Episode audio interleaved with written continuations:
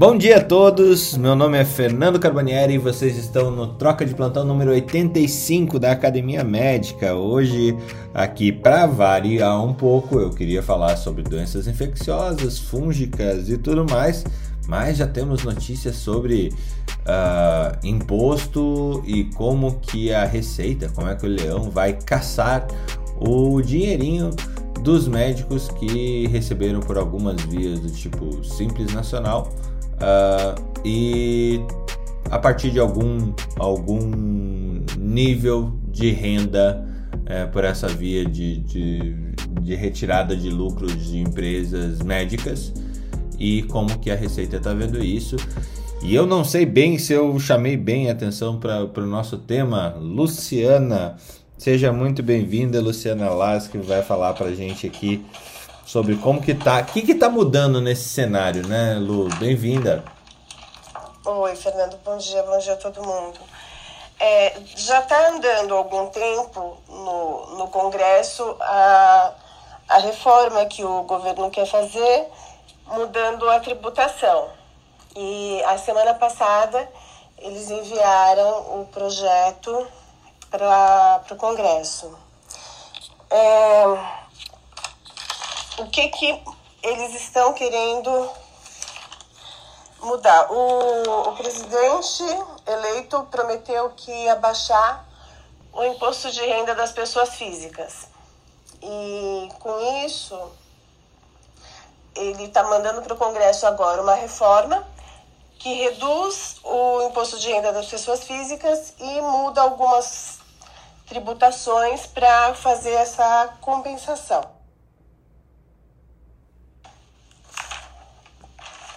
Peraí que eu estou procurando meu fichário, como diz, como diz a, a Ana. A gente, é. a gente meio que encomendou esse estudo aí pra Lu e ela foi atrás e mergulhou nisso pra gente, né, Lu? Tá, é, achei. Vamos lá, deixa eu colocar uma coisa antes de, de eu começar a, a falar, que é o seguinte. Uh, o governo, o, acho que esse ano, a Receita Federal recebeu 32 milhões de declarações de imposto de renda, num país que tem 210 milhões, eu, eu nem sei. 210, é, mas então, então são recebeu 32 milhões. Então, por aí a gente já vê quem é que declara imposto de renda no país. É, além disso, é, tem uma outra, um outro número do IBGE que eles chamam de POF, Pesquisa de Orçamento Domiciliar. Se você ganhar mais do que. Tem uma faixa que é a faixa de imposto de renda, de, de rendimento per capita, que determina se você é classe média ou não. Você, é classe média no Brasil, se você receber entre aproximadamente 670 reais e 3, um pouco menos do que 3.800. Então, se você tem uma família de quatro pessoas, uma renda de 15.500, você já está acima da classe média. E isso representa 6% da população do país. Não, não é de discurso de, de de desigualdade, não. É só para dar o cenário para entender onde é que o governo está tributando. Não, é fato, né? Assim, uh, acima da classe média, da, da classe média são 6% das pessoas do país. Isso é fato. Sim, sim. Então, com, com, com esse número aí, então, vamos começar daí que, assim, o governo tem um, um, uma, um espaço bem restrito onde ele faz a tributação. Aí o que que, o que, que foi para. O que está entrando nessa legislação que ele quer implantar a partir do ano que vem? Existe uma coisa chamada juros sobre capital próprio. Fernando, em que grau eu explico isso? É, no grau. É assim, no juros, gra... Criança de 5 anos. tá bom. É, juros exatamente. de capital próprio é o seguinte: você tem dinheiro, você vai botar o dinheiro na empresa. Você, pessoa física, dono do dinheiro, está financiando a empresa com seu dinheiro. Você podia estar pegando esse dinheiro num banco, um financiamento do governo, que também ia sair do banco, via, é, ia ser linha de crédito de BNDES, alguma coisa assim, mas você resolveu pôr o seu dinheiro. Então, se você pôs o seu dinheiro na empresa e não em outro lugar, o governo entendia antigamente, porque era muito mais difícil de ter o financiamento, que, que você deveria ser remunerado por ter colocado esse dinheiro lá. E agora ele entende. Gente, tudo que eu estou falando é o que o governo diz, tá? Tudo que, que eu coletei. Ele entende que existem outras linhas de financiamento e não faz mais sentido esse pagamento de juros sobre capital próprio. Esse juros sobre capital próprio era considerado uma coisa que não era. É, ela não ia para o lucro. Ela era como uma, ela era uma despesa, ela não ia para o lucro e, portanto, o, o investidor, o sócio, não, não, não tinha tributação em cima disso. E agora ele está nessa proposta é para não é para começar a ter tributação em cima disso. Na verdade, para acabar com o juros sobre o capital próprio. Se existir, vai ter tributação em cima. É, o que que o que que muda? Isso daí é uma coisa que só existe em empresa muito grande. Tá? Empresa pequena pode até fazer isso, mas se ela for pequena, ela vai ser tributada. Uh, que mais? Uh, Bolsa de Valores. Isso daqui que é o que estava realmente sendo assunto. Que é o que estão falando muito porque é, é, é, bate na Bolsa de Valores. Se você recebe dividendos de empresas, você vai pagar imposto. Então, assim, se você faz compra e venda de ações, isso não vai ter tributação. É um ganho em cima da compra e venda do papel. Mas se você tem ações, tem ações, a empresa paga dividendos, quando você estiver recebendo esses dividendos, você vai ser tributado. Eles estão falando em algo em torno de 20%. Então, a medicina tem a pejetização. Você abriu uma empresa, e essa empresa te paga o Prolabore mensalmente e quando encerra o exercício, ela te paga o, o, o resultado, o lucro, dividendos. Uhum. Esse valor, hoje, ele não é tributado. Ele vem... É, ele vem líquido. Desde 1995. Ele, é, ele entra na sua conta e ele não vai ser tributado novamente. O valor que você recebe do Prolabore é tributado. Por quê? é, pode ter imposto de renda se você estiver recebendo acima de R$ 1.900. Mas essa distribuição de lucro não é, e a partir de agora vai ter é, tributação em cima dessa distribuição de lucro. Tá, mas então assim, vamos lá ao cenário médico comum que eu conheço. Você é, monta uma empresa, você e mais duas pessoas, é, uma pessoa vai receber o Prolabore mínimo, lá, salário mínimo, e as demais pessoas que ganham pela sua produção médica né, dentro dessa empresa, elas, uh, como a empresa já paga o imposto uh, de pessoa jurídica mesmo, simples nacional que seja, é, essas três pessoas vão tirar esse dinheiro por retirada de lucros, né? E essa retirada de lucros não é tributada, correto? Hoje. É, vai mudar, né, para o que ela falou. É. Tá, vamos, eu vou, deixa eu colocar de uma, de uma outra maneira. Não necessariamente no simples, porque, por exemplo, às vezes tem alguém que a família inteira é médico, então eles constituem uma empresa. Essa empresa não necessariamente é uma empresa assim do, do simples, ou, ou então, assim, o cara acabou de se formar, ele começa a trabalhar, ele monta uma empresa nesse sistema tributário chamado simples. Deixa isso um pouco de lado, é, o sistema tributário que a empresa está enquadrada, deixa um pouco de lado, vamos falar como que isso daí funciona. Então, a pessoa acabou de se formar, então ele vai procurar um, um lugar para trabalhar, dois lugares para trabalhar, ele trabalha 20 horas por semana, recebe 7.500 reais por mês e ele tem uma renda total de 15 mil. Ele abre uma empresa e recebe o prolabore dessa empresa, ainda que essa empresa seja ele sozinho, sem nenhum funcionário. Quando ele pega um prolabore mínimo, desse jeito mesmo que você falou, e quando ele fecha o exercício, ele retira o lucro. O Prolabore que ele recebeu vai, ser tribu vai ter imposto de renda de pessoa física. Mas o valor que ele recebeu como é, lucro da empresa, isso não, é, não era tributado. Se essa lei passar, vai passar a ser tributado. É isso? Sim.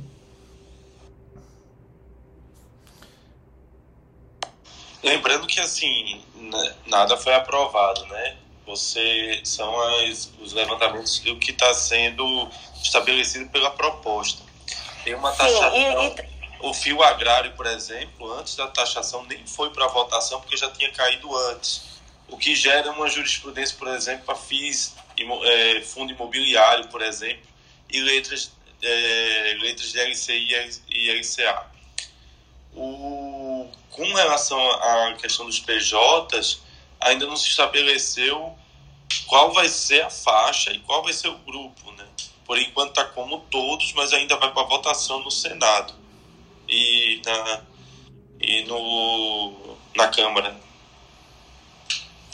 Então, tudo que está colocado até agora é, não, não é nada definitivo. Eles ainda vão falar, vão discutir e vão ver o que fica. Isso que você está falando de faixa é que o governo. Ah, Bolsa de valores. Vamos para esse lado só um pouquinho. A XP disse o seguinte, que o investidor pessoa física costuma ter 142 mil reais investido e costuma tirar 5 mil reais de dividendo uh, por ano. Então, eles estão querendo criar uma faixa de renda que quem recebe valores menores não seja tributado. Eles estão falando numa faixa de 20%. É, desculpe, de é 20, 20 mil por ano. 20 mil por, por mês até 240 é. mil por ano, Isso. você fica isento. Acima disso, aí você começa a, a ter o imposto. Ufa! É, LCI, LCA. E com 240 LC... mil de dividendo, a gente está falando em algo em torno de 50 milhões investido, né? Não, dá menos. Quer ver, ó? É 5% geralmente. 240 mil, 500 mil, é 5, por... milhões. 5 milhões. 5, 5 milhões. milhões. 5 milhões que gere dividendo, né, para poder chegar numa faixa de 240 mil. A conta da XP é 3,5%. É, por cento eu acho. É, sobre a LC e a LCA, eles também, eles não, é, letras de crédito agrícola e letras de crédito imobiliário, eles ainda não é, definiram se fica ou se sai. Mas está muito assim, dependendo de onde você lê a notícia, eles acham que vai ficar onde vai sair.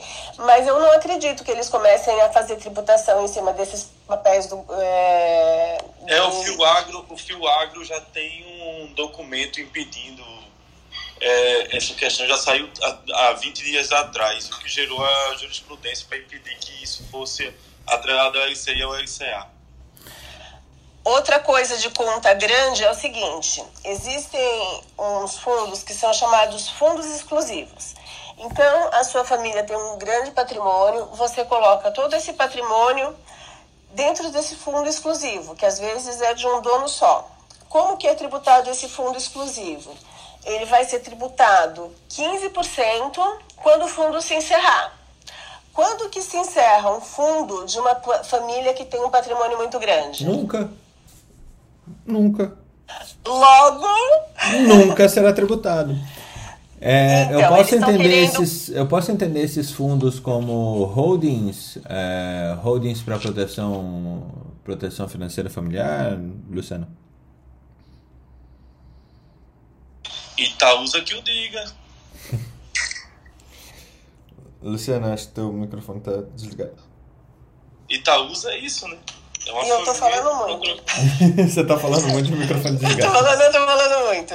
É, é, é, a holding, você cria uma empresa e nessa empresa você coloca. Eu estou falando isso e isso eu não entendo. Isso daí é uma forma jurídica e eu sei que tem várias formas de fazer, mas você cria uma empresa e coloca todas as suas empresas, todos os seus bens dentro daquele, daquela empresa. E ali você coloca também um fundo, que você vai registrar esse fundo no Banco Central, é, eventualmente vai ter uma instituição financeira é, vinculada eu não sei da obrigatoriedade da instituição financeira, mas deve ter sim. Ah, mas tudo bem, Luca. Essa, é, essa, parte, essa parte aí só interessa tá. pro Fernando mesmo, viu? Não precisa ficar. É, não interessa pra mais ninguém, não, só pro Fernando mesmo. Mas tô brincando, tô brincando, brincadeira, não, brincadeira. Brincadeira, brincadeira. Não, não. Que eu, eu não sei de que Fernando. Que Fernando é rico. Eu não sei eu de que Fernando você tá é falando. Eu não sei de que Fernando você tá falando, mas tudo bem. Fala, Ana. Ana Carol. Não, tava dizendo que interessa para todo mundo. eu tô brincando, eu quis dizer que o Fernando é rico, igual o Felipe fala.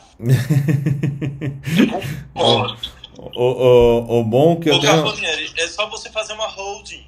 É, o bom... Pega a academia médica, faz uma holding uma e coloca holding. lá.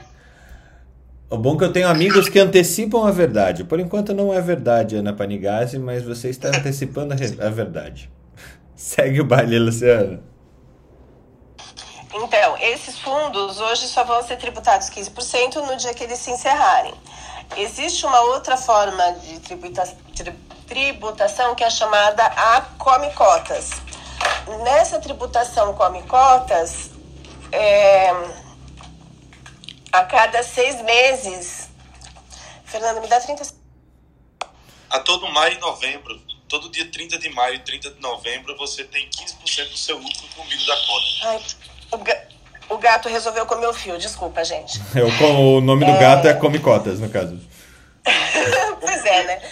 Então, tem essa tributação que o Felipe falou, e eles estão querendo colocar essa tributação nesses fundos exclusivos que hoje não são tributados pelo Come Cotas, que é toda a, a, aquela questão de vamos tributar as, as grandes fortunas que, é que hoje acabam não sendo não sendo tributadas como o resto. É, que mais que tem? Espera só um pouquinho.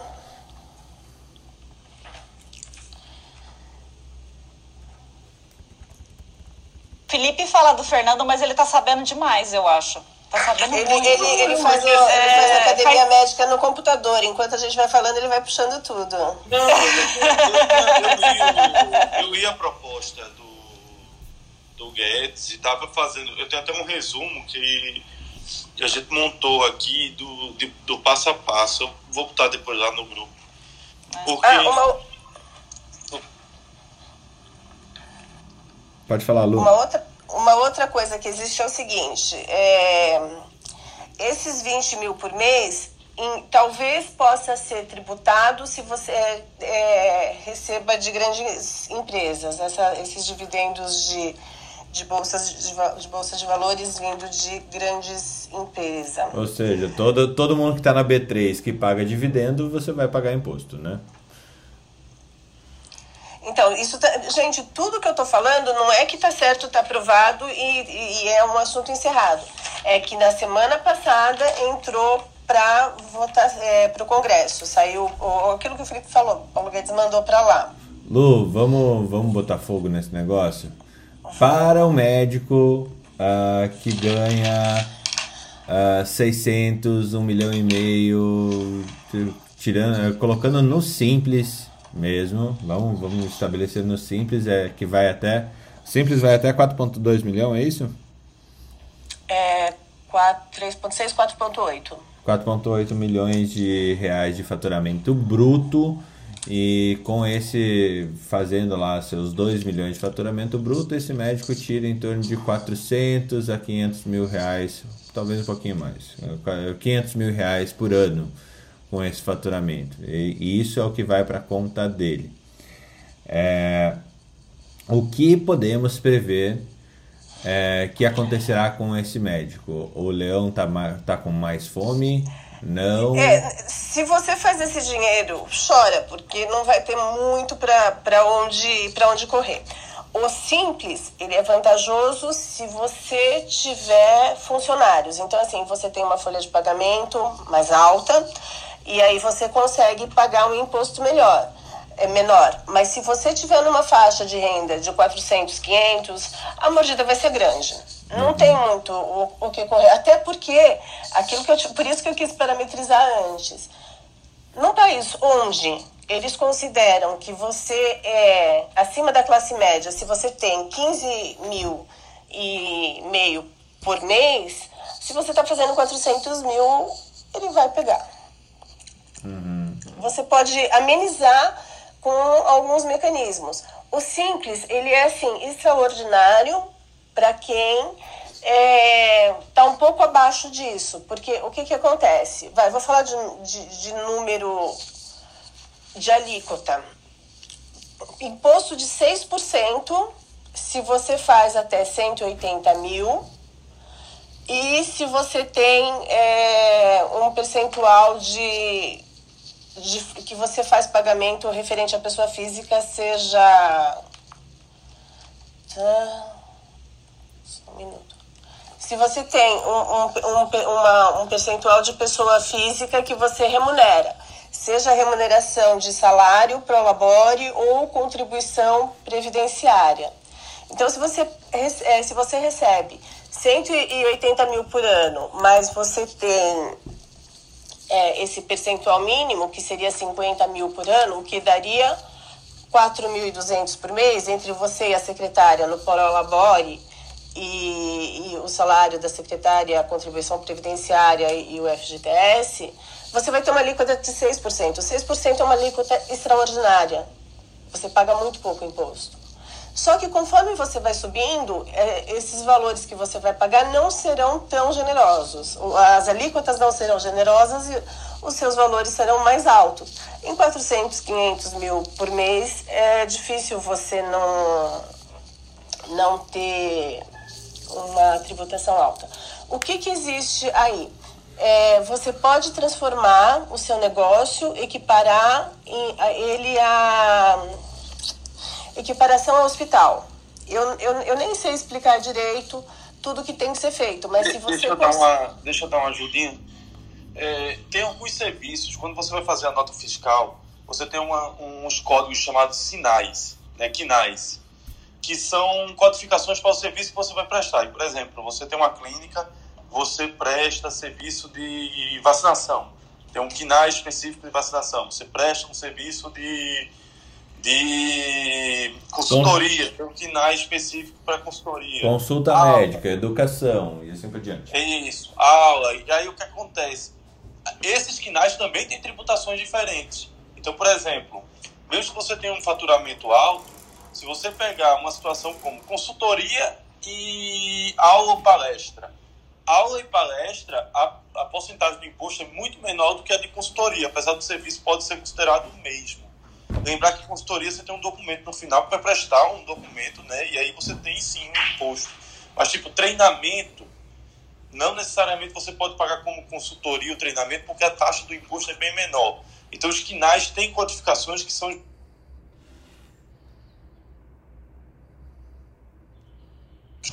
que são exclusivas e diferenciadas para cada tipo de pessoa. Então, você tem quinais específicos para isso. É, você tem também as faixas, como a Luciana estava falando, né, passando de determinada faixa, a nota do simples, que é o resultado final, ela tem um valor de porcentagem diferente. Pode chegar a 17,9, a depender do faturamento.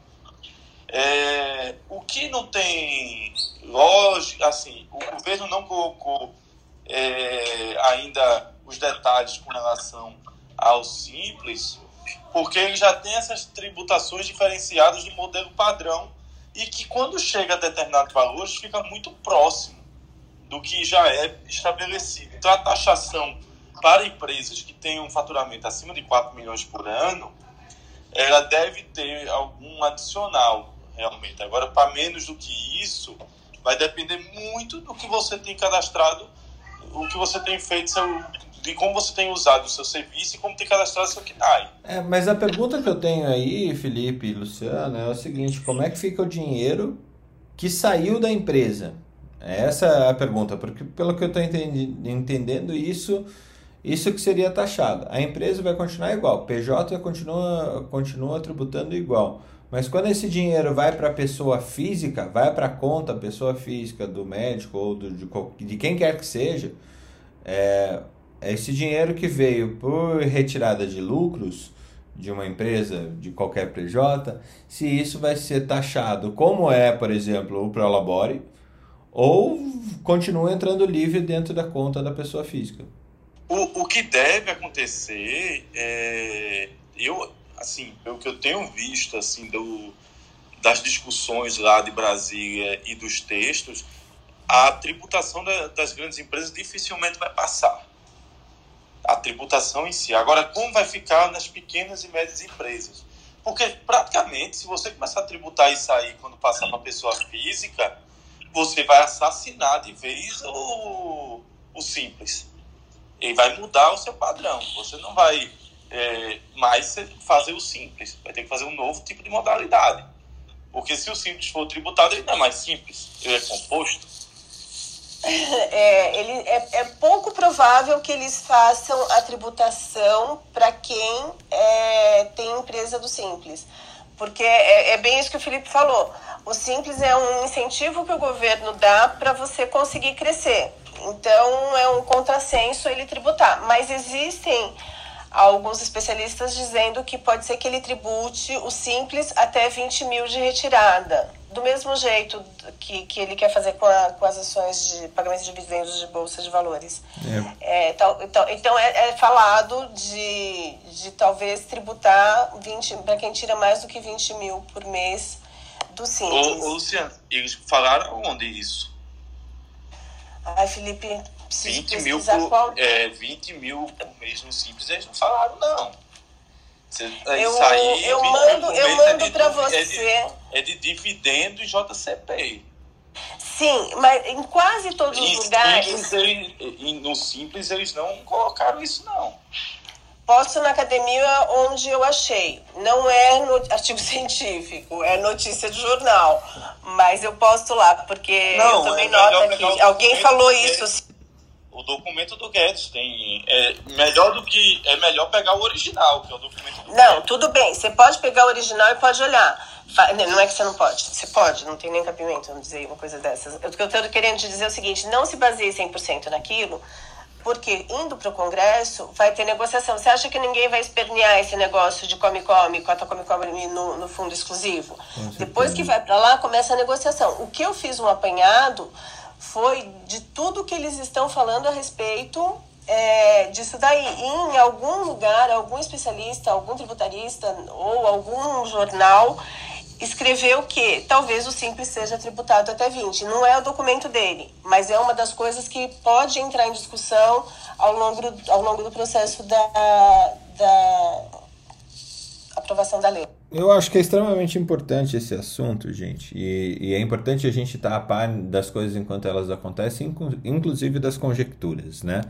É, o que, só para eu poder passar aqui, Lu e Felipe, o que eu tenho em mente já há muito tempo é que essa visão de, de, de sobre o dinheiro do médico, o dinheiro das pessoas físicas que se pejotizaram para continuar sendo. É, para atuar como pessoas físicas, mas tem uma pessoa jurídica para poder receber, é, isso, isso era a mira do, da Receita Federal. Sempre, é, assim, não é novidade que isso é mira da Receita Federal, ainda mais frente a uma, a uma dificuldade de receita da Receita.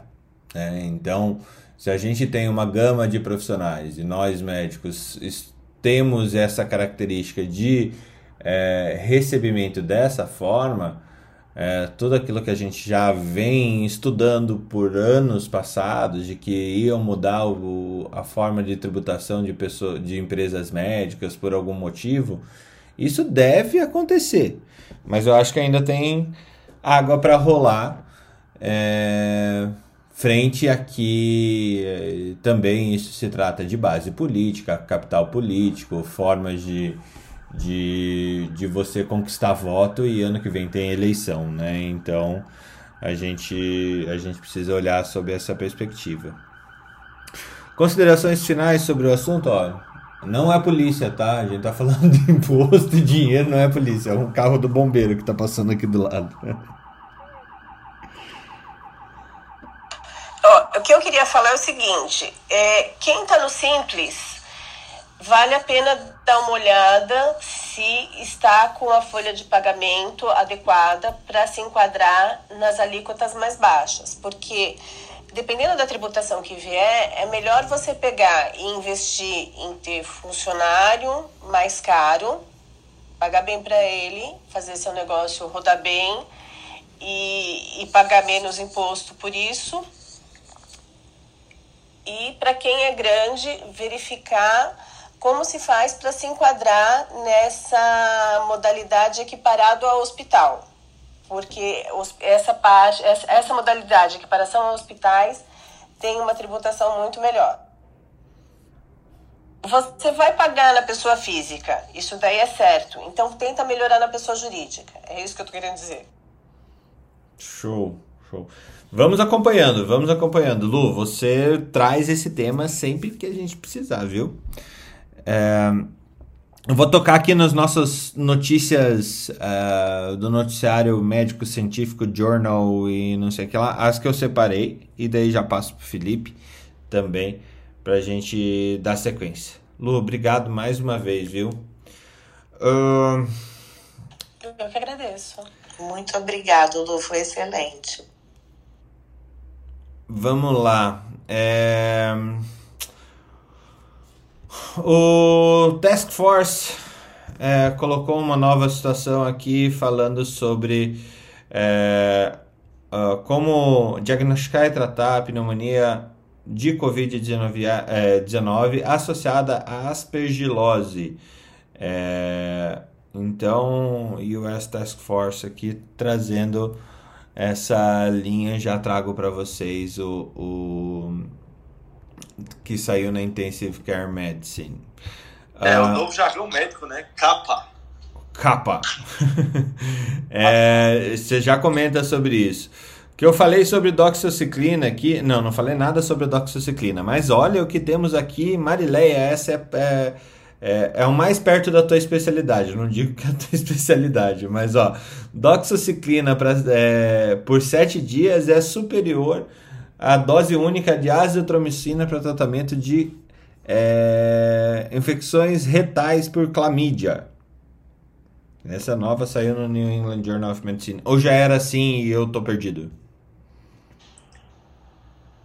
Marilé. Aí é com o Felipe, aí já tá mais pra ele. É, é quando vai lá pra baixo é comigo, né? Quando é mais pra cima é comigo. Of course, querido. É a região que você tem uma intimidade maior. Não, e o pior é que DST, né? É, a infecto sempre sobra o rabicho do negócio. Vamos lá. É, na verdade, já vinha tendo uma discussão crescente, né? Duas coisas que vem acontecendo, né? A resistência da azitromicina nos Estados Unidos e a resistência das quinolonas na Europa e na Ásia, desculpa, na Europa e Ásia.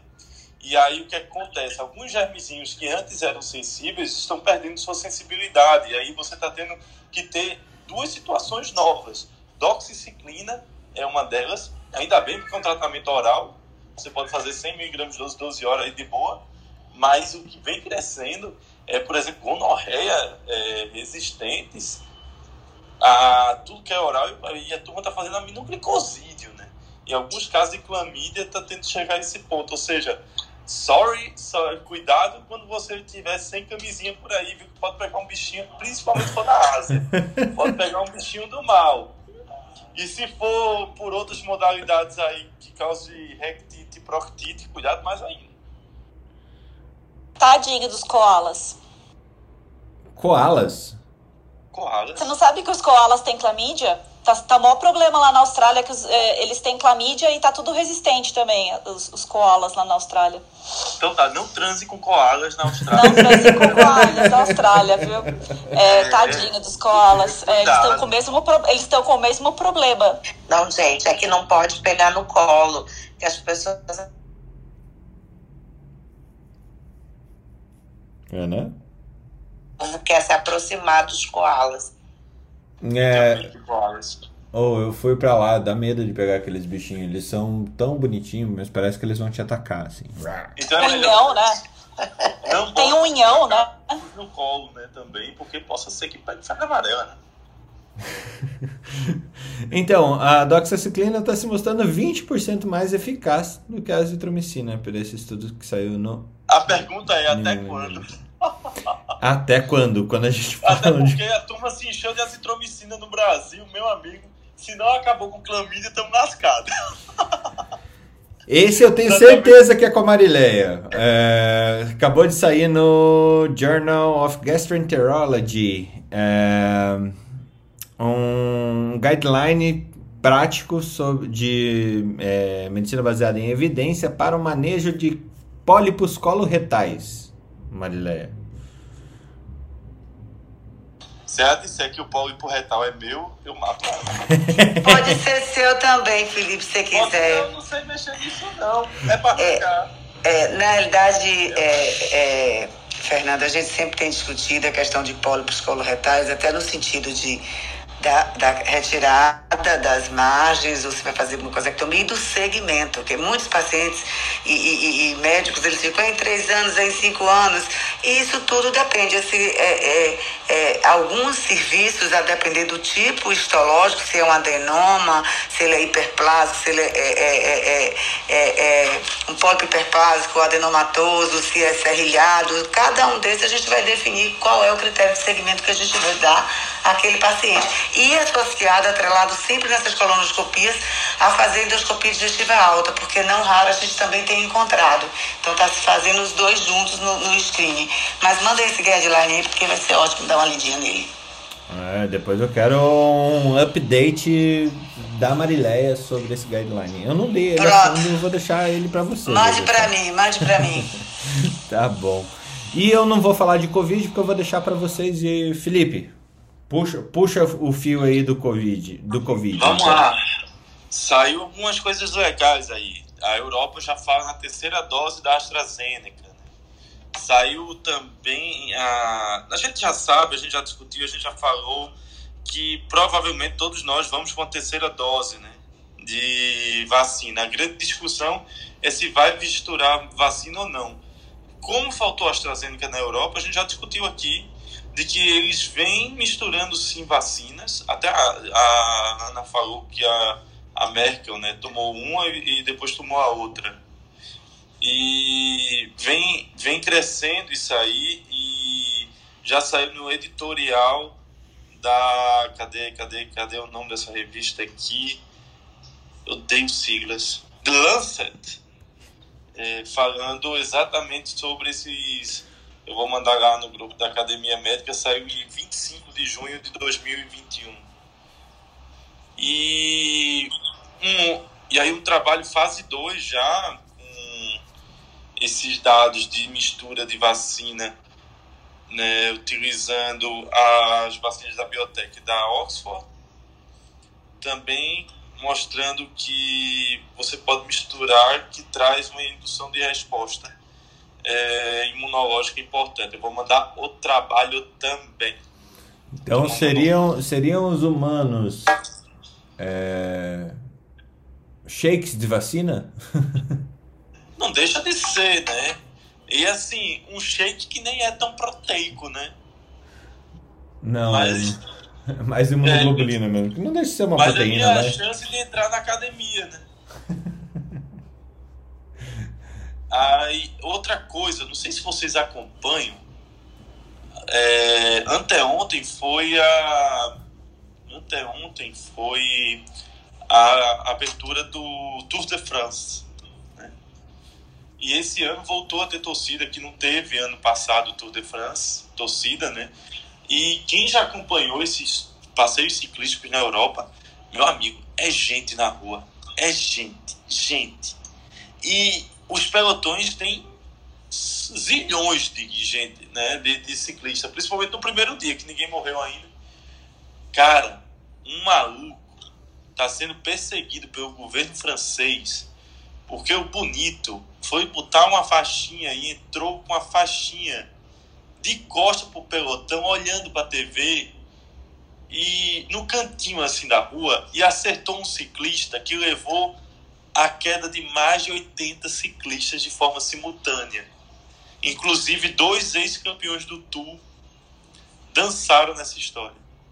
Nossa, que horror, eu não vi o isso, vídeo, que tragédia. O vídeo é assustador, você vê o vídeo, é assustador. E por coincidência do destino, faltando 8 quilômetros para o fim da prova, outro pelotão caiu, mas dessa vez caiu sozinho. Um, um dos ciclistas escorregou e derrubou o tetracampeão Fromer, né? Também nesse, nesse segunda queda. Ou seja, o, dia, a, o governo francês está perseguindo o bonitinho que derrubou todo mundo lá. Ele ainda não foi encontrado, mas pelo vídeo você nota logo quem é a cara da. Eu já fico pensando, meu Deus, tomara que não seja brasileiro, tomara que não seja brasileiro. Mas como que ele conseguiu derrubar todo mundo, Felipe? Ele só precisa derrubar um. Aí esse só derrubou o primeiro. Não, mas ele fez de propósito? Não, ele quis aparecer na TV a demência somada com a falta de noção deu no que deu. Eu vou mandar aí ele entrou na frente e aí derrubou, foi isso? Ele tava no cantinho do lado esquerdo, assim. Aham. Uhum. Cara, eu vou mandar o vídeo para vocês, para vocês tirarem suas conclusões, mas tire as, tire as crianças da sala, né? E... Não, manda pra gente ver. Eu vou mandar para vocês. Eu tava acompanhando o negócio, levei um. Porque você não espera, quando vê, tá todo mundo no chão, né? O que foi que houve? Aí depois, na terceira, no terceiro replay, é que até a TV notou que o cara tava ali, que eles não tinham notado ainda. Mas ah, o comentário, adepta inconsciente, foi a tradução do jornal alemão. Caramba! É feio o negócio, mas eu já tô baixando aqui e vou mandar para vocês. Bem, ah, eu gosto de acompanhar o Tour de France, é divertido. Eu não. não, não Ainda não... tem umas paisagens bonitas, né? Legal. É, a, a, eu acho. É porque o pessoal fala Tour de France, mas é, o Tour da Suíça é bem mais bonito, né? Porque vai fazendo os Alpes é inacreditável. A, a chegada do Tour da Suíça é ali na, no desaguamento do Reno, na Alemanha. É, é uma das regiões mais bonitas da Europa. É lindo lá mesmo, muito lindo. É. Não então, conosco. Outra coisa, quem gosta também, é que eu, eu, eu gosto de, de esportes aí, mas o, o, os Estados Unidos está chegando nas finais da NBA e da e, e, da, e do hockey, né? Que são as Stanley Cup. É a Stanley Cup, a final do hockey. Com torcida na, na, dentro do, das quadras, né? Isso aí já está liberado desde o início dos playoffs. Mas ontem, vendo Milwaukee Bucks e Atlanta Hawks, o jogo em Atlanta, o estádio lotado, mas o mais assustador era ver o Milwaukee que não ganha nem para não ganha nem rifa de bingo lá nos Estados Unidos, o Milwaukee Bucks. Ele e olha que Milwaukee tem uma história muito forte no futebol americano por causa do New England Patriots, né, que tem seis, seis, é, seis títulos. Mas no basquete não tem, não tem muita. não tem tradição. Tem um grego lá que é o Antetokounmpo, que tem sido jogador mais valioso da liga duas vezes nos últimos cinco anos. Fez um contrato explosivo lá, o maior contrato da NBA ano passado. E esse ano o homem está levando o Milwaukee para a final. Mas o assustador foi ver as cenas fora do estádio, lotado sem espaço para uma pessoa, o pessoal sem máscara. E aí tem quem ainda não acredita na vacinação em massa, né? Porque o, o governo americano queria vacinar 70% da população até o 4 de julho e só não vai vacinar, não é por falta de vacina, não, é por falta de consciência dos americanos. Mas a turma já está na rua comemorando como se nada estivesse acontecendo já. É, e a Ana Panigassi trouxe na sexta-feira, que se eu não me engano, é uma mortalidade de Uh, entre as pessoas que morreram no mês de maio nos Estados Unidos, 99% não tinham vacina, ou seja, né? Né? Né?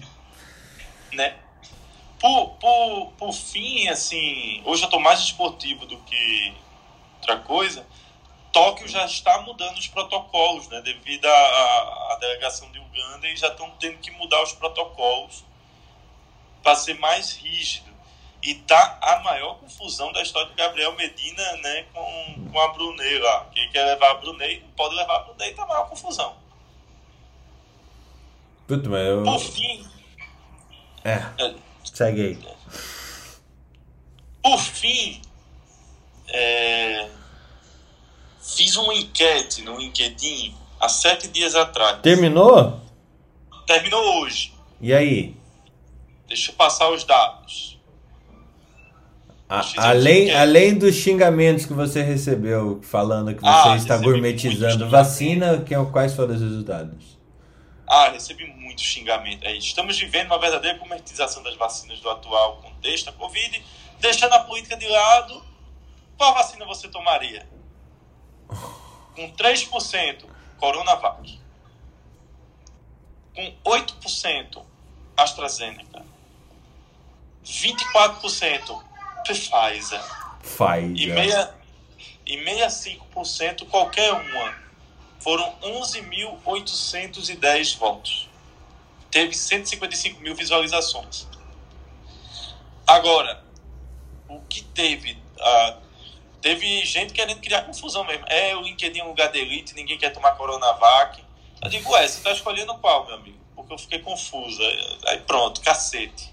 Outra coisa, a gente de criticando que o post era para fazer a apologia. Eu digo, pronto. Nem botei maconha aqui para dizer que era apologia alguma coisa, mas tudo bem.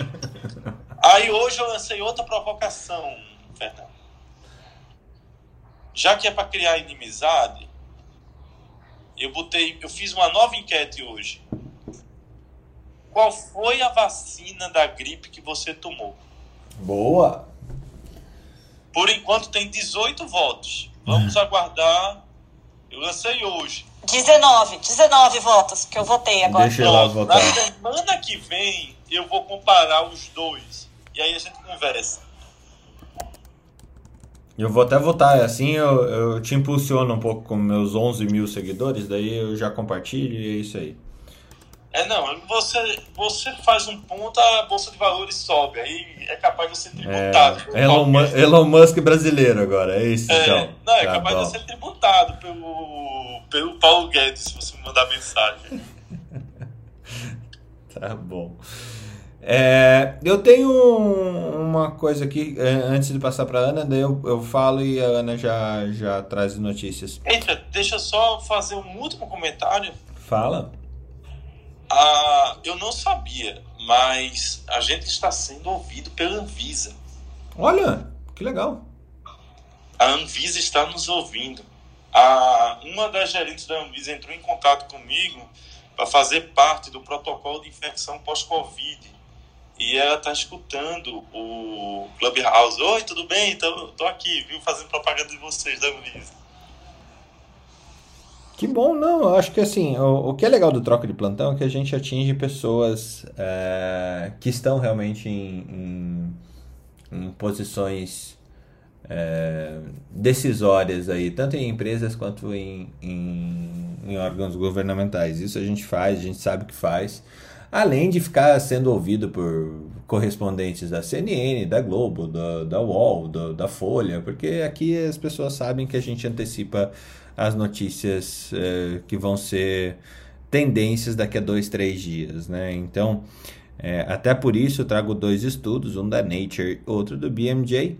A Nature fala em metade é, dos adultos jovens que pegaram Covid-19 é, tem sintomas persistentes, sintomas persistentes após seis meses do, da contração da doença.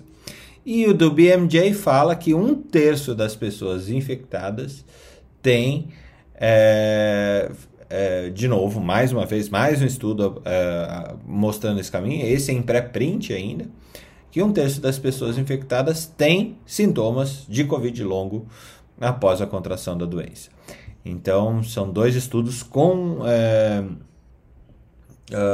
estratificações diferentes de população estudada, mas que falam a mesma coisa.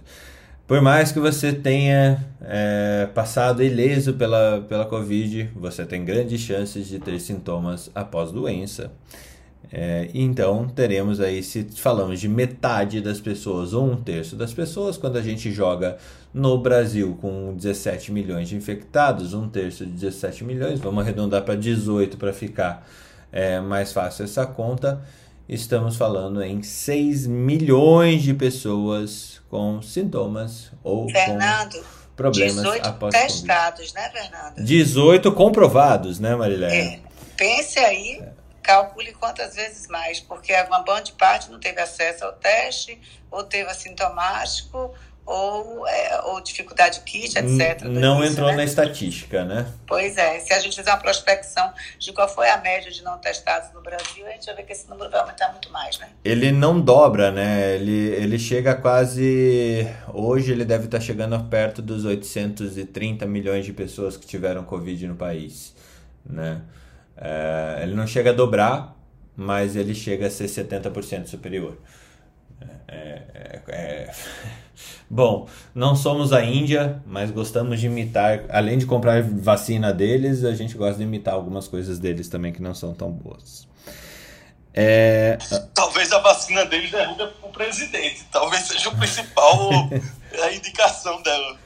É, Miranda, Mirandinha, vamos todos mirandar, né? É esse o jogo pois da é. cadeira. Ana Panigassi, bem-vinda mais uma vez. Bom dia, gente. Bom dia. É, não é Bom o dia, negócio. Ana. Bom dia. Você tá bem? É, tô bem. Inclusive, eu, eu, eu adoro eu, a, a, de voz quando tá desse jeito, bem. Tá. então tá. Felipe, você deu mole. O Felipe não, não, não, não, deixa passar a filha da mãe, ele não deixa passar nada. Ah, você sabe, aqui, aqui é sinceridade e pragmaticidade na cara. O amor não. Love's in the air, entendeu? Uhum. Aham. Uhum. A voz Entendi. já mudou, tá vendo? Já Entendi. mudou a voz, já ficou de outro jeito. O, o pessoal já... aqui da academia fala que eu, eu fico com o zóio preto quando eu tô é carbo, ah, carbo tipo, puto com lasers. É, é, é, o carbo puto com lasers. Eu Puts, tenho essa tem figurinha meme, no né? WhatsApp. Tem meme. Tem a figurinha no WhatsApp. Ah. Ana, eu deixei eu. pra você a notícia que você vai adorar contar. É a do, é a do tabloide? Porque hoje eu tenho uma notícia de é, tabloide. É, por favor. Eu, eu tenho uma notícia de tabloide. É, que Hã? brilhasse os olhos de felicidade. Tá vendo como o tom de voz mudou de novo? Eu tenho uma notícia de tabloide pro Felipe hoje, porque ele gosta tanto quando eu trago. A de tabloide é do ministro da Saúde, olha o é. Ai, meu Deus. Não posso nem contar a notícia. Conta, conta, é, que eu, tô, eu é, não tô sabendo qual é. Ladrão de fofoca é um problema, entendeu? Não, é um problema que a gente tem. Eu Onde que você lembrou de mim? Eu, eu vi notícia, eu disse, com certeza a Ana está gaitando, tomando vinho no sofá, com o Jéssica no pé e rindo da cena. então, eu inclusive já pus ali no Telegram para quem quiser se deliciar com uma notícia de tabloide, né? O, mini, é o secretário da saúde, né? É, lá chama secretário, mas na verdade ele é o ministro da saúde, o Matt Hancock, que é uma figura bem famosa aqui na, para os europeus, porque toda sexta-feira ele faz uma, um pronunciamento, né, junto com o Boris Johnson. E, pois é, né, não vazou um vídeo de CCTV de um hotel dele dando um chamego na auxiliar dele. E aí, o mais legal não foi isso, né? Porque aí já começou a tabloide, né? Aí tá lá o vídeo pra vocês darem uma olhadinha. Aí o cara, aí o cara foi na televisão e pediu desculpa que ele tinha quebrado a quarentena. Não que ele tinha chamegado a auxiliar dele e chifrado a mulher dele, mas que ele tinha quebrado a quarentena. E aí o Boris Johnson foi na televisão no domingo para falar que aceitava as desculpas dele, porque quebrar a quarentena acontece. Acontece. É porque acontece. o Boris Johnson não tem moral, né? Aí ele teve que ir lá e falar: não, tá tudo certo, acabou esse caso. Tá não, tudo eu, certo. Eu, eu, é, eu, perdoo você ter quebrado quarentena. Aí ontem ele renunciou. ele escreveu uma carta, tá lá no Twitter e tal, ele renunciou. Mas não é, não é assim, tinha que pegar um óleo de peroba e, e passar com força e depois um paninho para dar aquele brilho, né? Porque a cara de pau é muito, né? O cara chegar e pedir desculpa que quebrou Ana. ter. Ana, Hum, deixa eu te contar um tabloide brasileiro. diga. A ex-mulher do Pazuello se ofereceu pra falar na, na CPI. Isso vai ser muito legal. Eita. Isso vai ser Cara, Isso é tabloide, hein? Isso é tabloide mesmo, hein? Mas a diferença é que a chance é muito maior. Tu imagina, ela se ofereceu. Imagina ex-mulher com raiva aguda, né? Ela, eu. eu onde, Eu então, pena sabe dele. que do no tra- negócio do Trump que tá rolando lá nos Estados Unidos, em Nova York, né?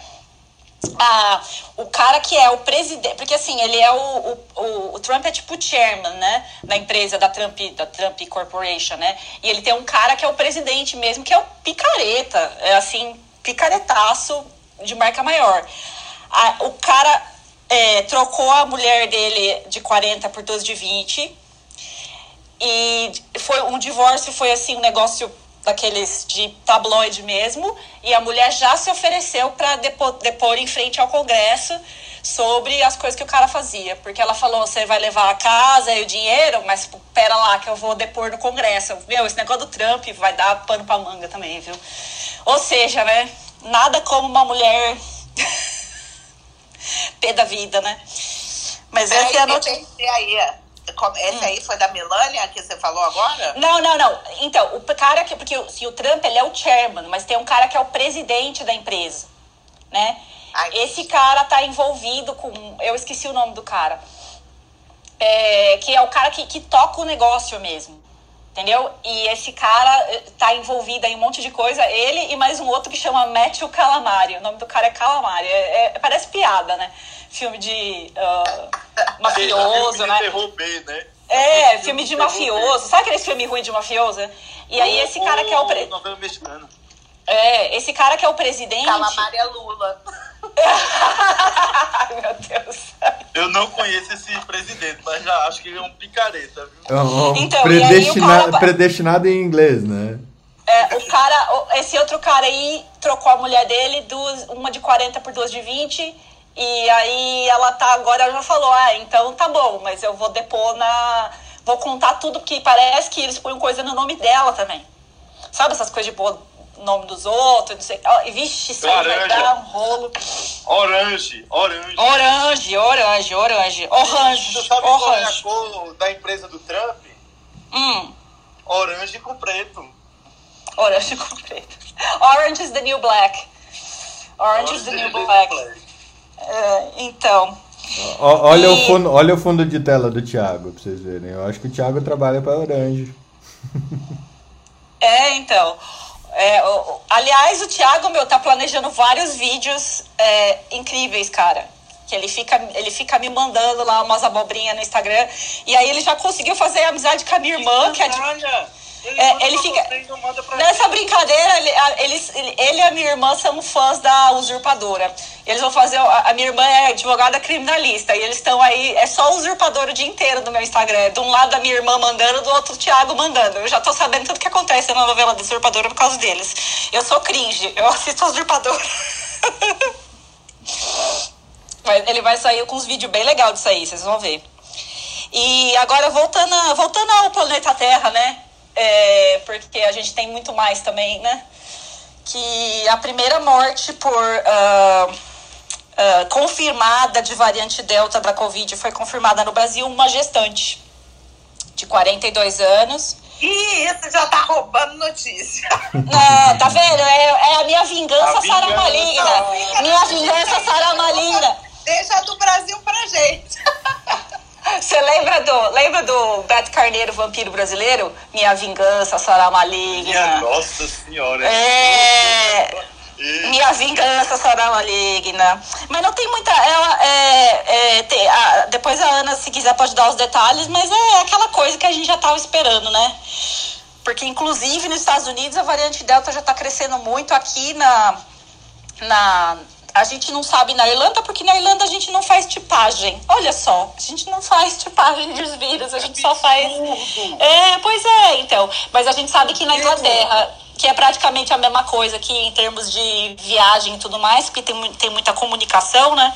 É, já é 75% dos casos. Então.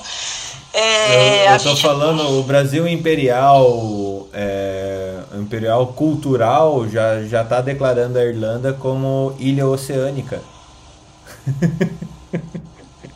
Eu entendi Nossa. a piadinha. Meu Deus.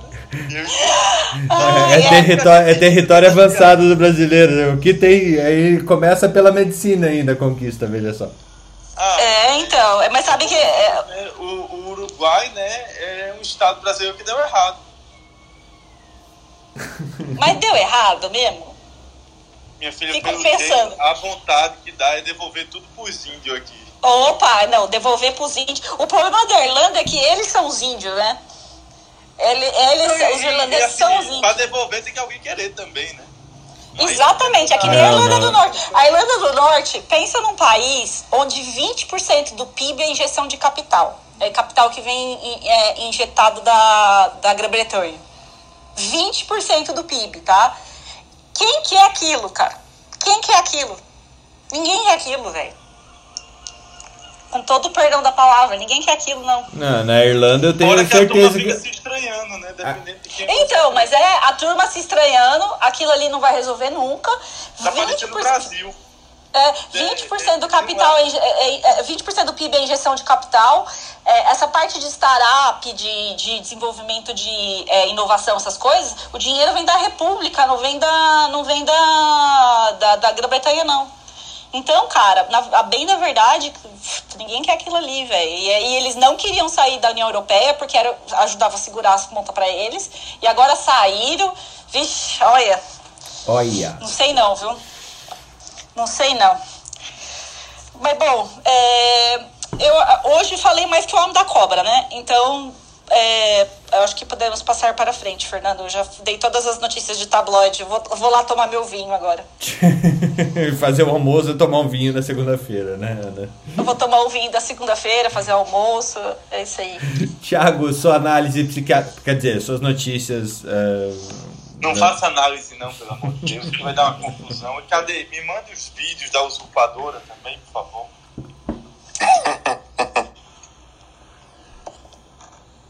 Bem-vindo, Tiago. E aí, Ben, tudo bom, meu querido? Eu tô falando que eu acho legal quando a gente desmistifica transtornos mentais através de filmes, novelas, acho que fica mais acessível, né, para a população. Então, eu gosto de pegar essas questões mais ah, populares para poder usar, né, como forma de eh, psicoeducação para a população. A, notícia que eu tenho trouxe uma só sobre a questão da, de uma medicação que a gente usa muito na psiquiatria para ajudar as pessoas a parar de fumar, que é o Champix, né? Hoje o Champix, que é a vareniclina, é uma das medicações, é uma das me- melhores, né, padrão ouro que a gente tem para poder auxiliar as pessoas a parar de fumar. Ah, só que ah, primeiro estava em falta no Brasil, né? Já tinha um tempo que não estava achando, dava mais dificuldade, mas teve um probleminha nos Estados Unidos, o FDA, ele notificou porque parece que estava tendo alguns estudos que poderia ter uma, uma porcentagem, assim, né, uma chance de, é, às vezes, provocar câncer, né, é, em algumas pessoas por ter uma substância carcinogênica. A, a Pfizer se manifestou dizendo que o risco era infinitamente mais é, baixo, né, de isso poder acontecer, mas ela estava fazendo um, um recall para poder é, né, tirar assim, dar uma pausa na produção, já no mercado para poder fazer mais estudos, para poder colocar ah, um produto mais seguro para a população. Nos Estados Unidos, ela fez isso por conta própria, né?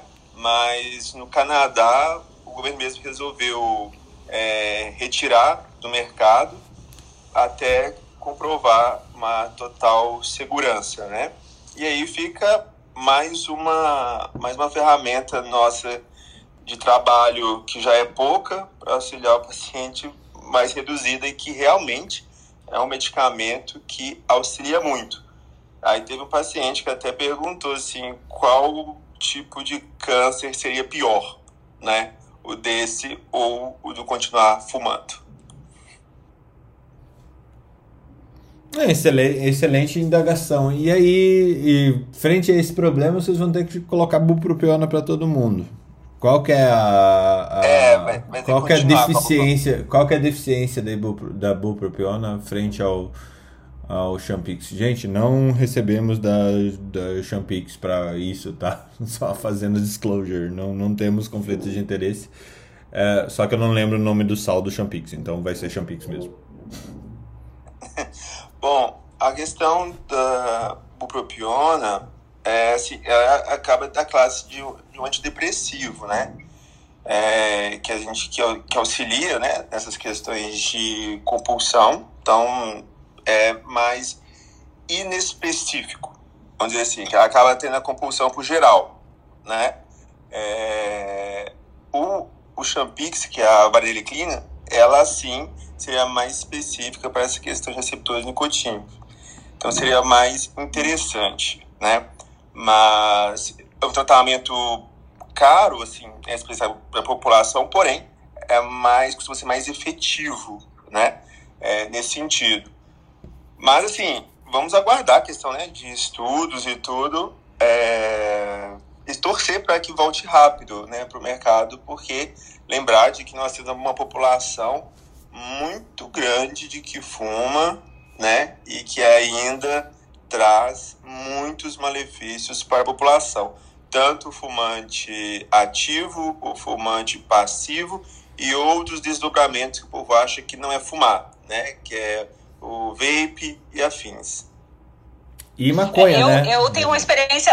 é, Não, É. só eu e o Thiago a gente estava discutindo esses dias qual que é a taxa de uso de maconha no Brasil, né? E essa taxa ela ultrapassa os 10% das pessoas que já experimentaram. É, então, como o experimentar aqui é a maconha fumada, poucas vezes são ou a maconha comida em cookies ou brownies, como o povo da Holanda lá adora. Marileia, veja só. o, tipo, o tipo de coisa que teu filho deve estar exposto lá nos coffee shops. Mas aqui no Brasil, realmente, é, a gente tem muito essa produção, ah, essa questão da maconha fumada, e daí leva a outras causas de, de transtornos psiquiátricos que a gente é, já falou aqui na troca várias vezes. Né? 1% da população brasileira é uma população ah, com ah, predisposição a. a putz, me, me falhou o nome da doença. Predisposição a, a Psicose? psicose, sendo que o primeiro, primeiro é, gatilho, o gatilho mais comum de desdobramento dessa psicose é ó, o uso da maconha fumada, né? Então é um, um caso, por mais que a gente esteja diminuindo o uso de cigarro, e tem gente falando e que falava e até o uso de maconha para diminuição do uso de cigarro, veja só, é, essa situação ela ainda é muito complicada dentro do, de você olhar hábitos. ah, são hábitos tabagistas mesmo que não tenha, não, tenha o uso de tabaco, Thiago? É, é, fala dessa Então, forma cê- ou não? Tiago. Pessoas que fumam qualquer coisa, a gente pode dizer que são hábitos tabagistas ou são hábitos fumadores? porque Não, é. Não, você Tabaco falar é o hábito de fumar, né? Agora é maconha. é. Aí você fala que fuma, aí é, é o tabagismo seria envolvido com tabaco, né? E aí você vai denominando aquilo que que a pessoa está fumando. Entendi. Então, porque você sabe que aqui na Europa, ninguém. Lá, quando você vai em Amsterdã e você vai nos cafés, você vê as pessoas não fumam a maconha pura, elas misturam com tabaco, né? Tanto que tem tabaco na mesa, né? Você, o, pessoal compra a, a maconha e aí você mistura com tabaco. Né? Então o hábito eu acho que é até diferente na Europa, né? Porque aí é, acaba, acaba sendo até mais relacionado, né? É, eu acho. tudo, tudo depende do, do, do, do que o cara quer. Com a. Então, e, a, e, e, outra coisa que eu tava. É, eu ia falar pro Thiago agora é que eu tenho uma experiência muito pessoal com o Champix, porque quando o Champix foi. É, a, eu esqueci como é que fala, Vera. É, foi lançada no Brasil.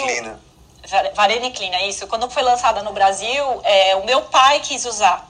E ele já tinha usado o Brupropiona e ele falava que a bupropiona não tirava aquela. o problema da bupropiona é que assim, a vontade do primeiro cigarro do dia, aquele cigarro a que você fissura. fuma, que você acorda e fuma, ele falava que a bupropiona não tirava essa vontade. Então, porque eu prescrevi, fui, eu fui a médica dele, né? Não, não, nunca é uma boa ideia, tá? Ser a médica do seu pai, mas nesse caso eu fui a médica dele.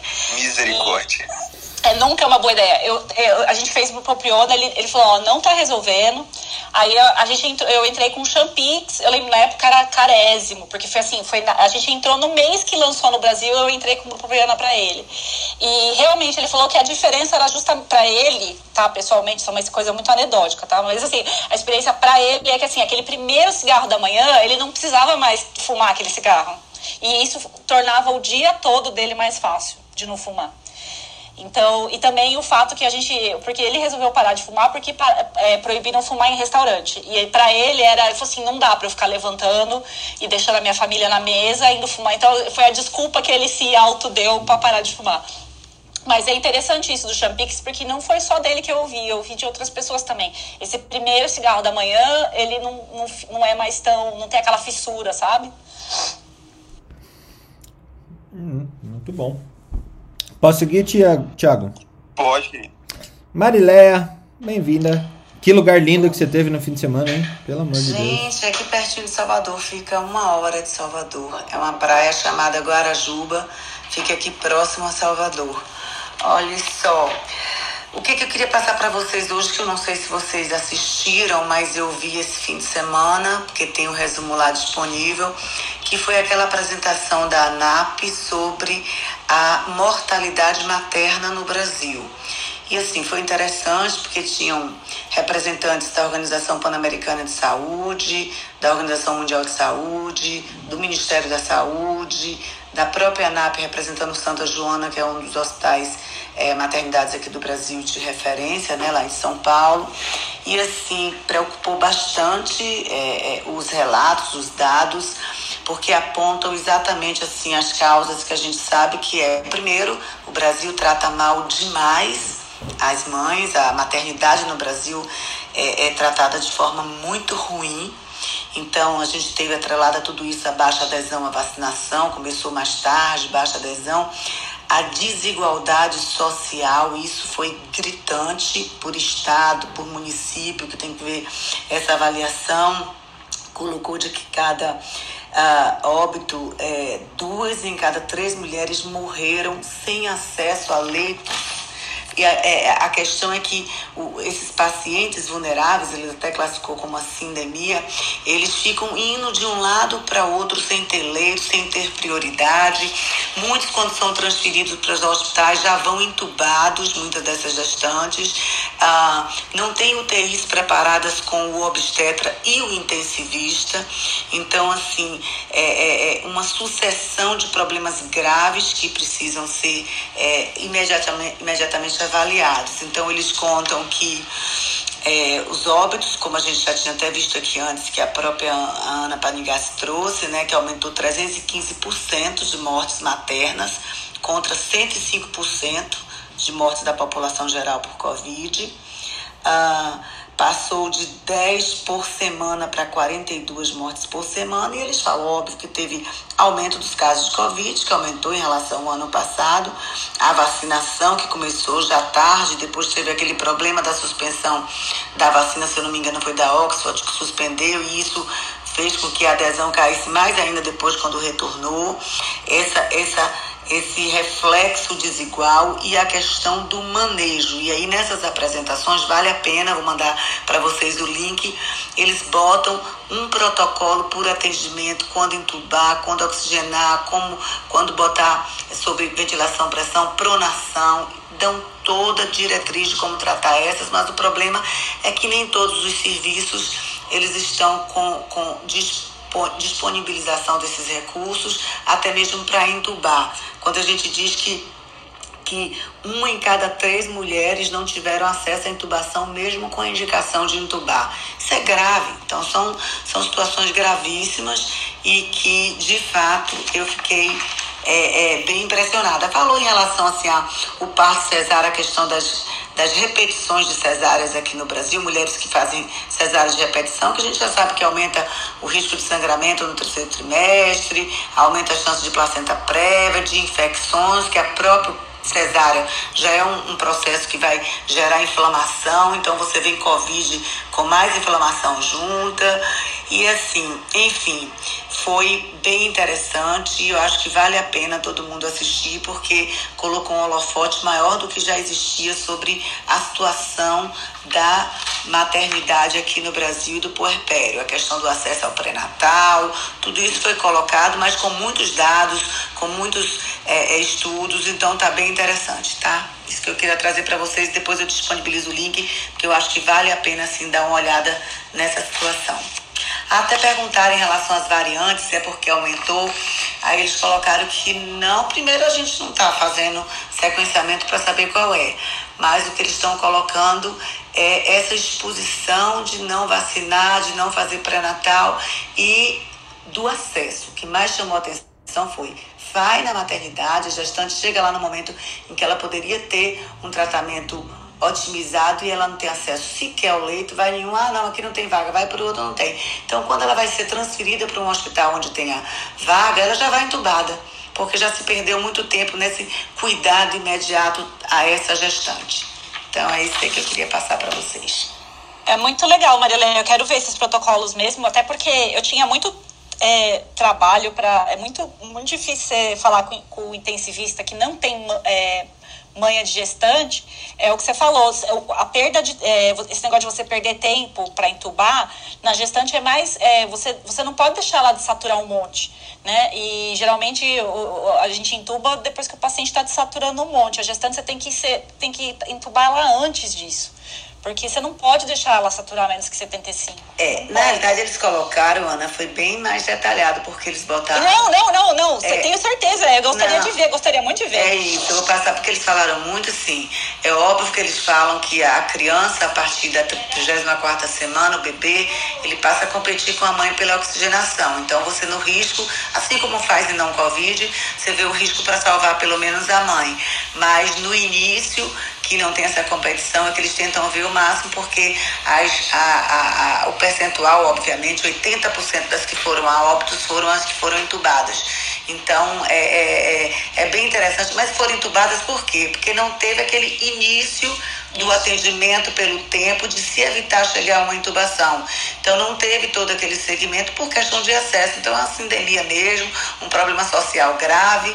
A gente quando compara com a maternidade Santa Joana foi 0,96% de mortalidade, ou seja, infinitamente menor é. do que o da população. Só que a gente tem que sair dessa bolha porque a gente não mora nela, né? A gente mora no Brasil e aí é que está o problema maior, que é a população desassistida e as questões de desigualdade social mesmo. É, mas, mas é isso. Bacana, vou Mari, ver, Marileia, vou ver, vou ver, vou ver. Mariana, acho que, que tem uma oportunidade aqui é, para quem, quem quer causar alguma coisa de impacto principalmente na ginecologia, se tiver ginecologistas, obstetras aí é, falando, talvez criar ou abrir uma, um, entre aspas, um coletivo de, de teleatendimento, teleatendimento não, mas de, de, né? tele, de teleinterconsulta mesmo, para pedir o parecer ou para ter a disponibilidade.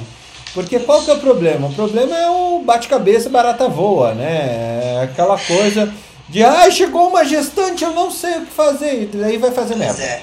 Daí vai fazer merda. Então a gente já tem um problema de não conseguir chegar.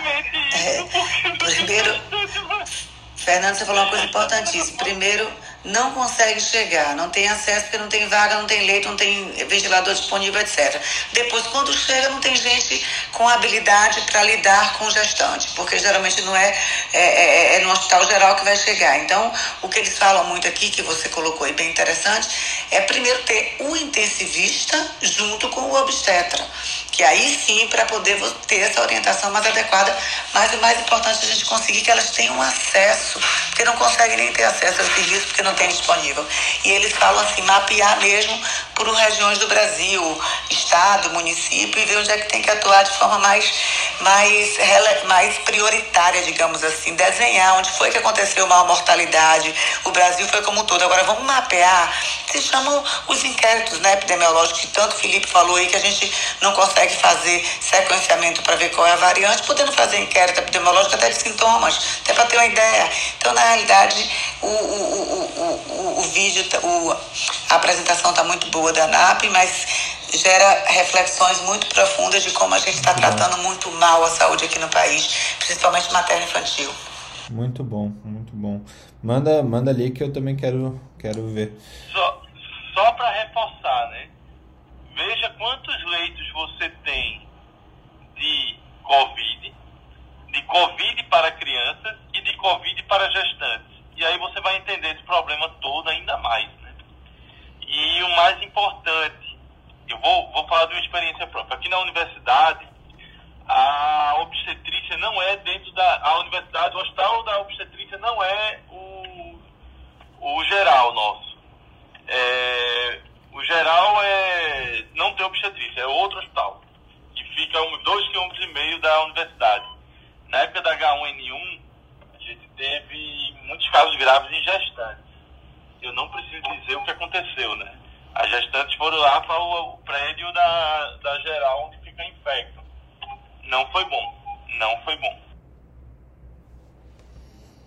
Eu acho que deve ser assim no Brasil inteiro, assim, não, não, não tem o protocolo. E agora, é, eu acho que a gente vai ter um problema é, que agora isso vai ficar, vai se tornar manchete. Isso daí está acontecendo no, no Brasil inteiro durante toda a pandemia. Só que o, o, o valor da quantidade de pessoas morrendo no geral por incrível que pareça, era maior do que o valor das gestantes morrendo. Então, gestantes morrendo não era manchete. Agora vai se tornar manchete. Crianças com sequelas para o resto da vida ou crianças morrendo por Covid não era manchete. Agora vai se tornar manchete, porque a quantidade de adultos é, que morrem vai diminuindo. Né? Então a balança vai, vai começar a levar à luz o holofote para esses lados. Não quer dizer que eles não aconteciam, é só o peso uh, da notícia, o peso do lead do jornal, o peso da manchete, não olhava para esse, esse ponto ainda. Talvez a gente nem tivesse informação suficiente, mas é, é eu acho que é o fenômeno midiático que vai é, nos abordar agora e eu acho que todos nós estamos é, olhando com mais atenção para isso é a quantidade de mortes em criança, quantidade de sequelas em crianças, quantidade de morte em gestantes e sequelas em adultos jovens, né? Ana Carolina Carvalho, se a gente não roubou tudo, eu tenho certeza que não, despeje o seu fichário de notícias pra gente. Não, gente, porque hoje a gente tem um monte de coisa para falar e da variante Delta mesmo que está com tudo no mundo inteiro. A primeira notícia era essa que a Ana já adiantou, que a grávida é, de 42 anos que faleceu aqui, que essa foi a primeira morte pela variante Delta, só que foi em abril, tá? Só foi liberada agora, mas já aconteceu em abril. E foi aí no Paraná.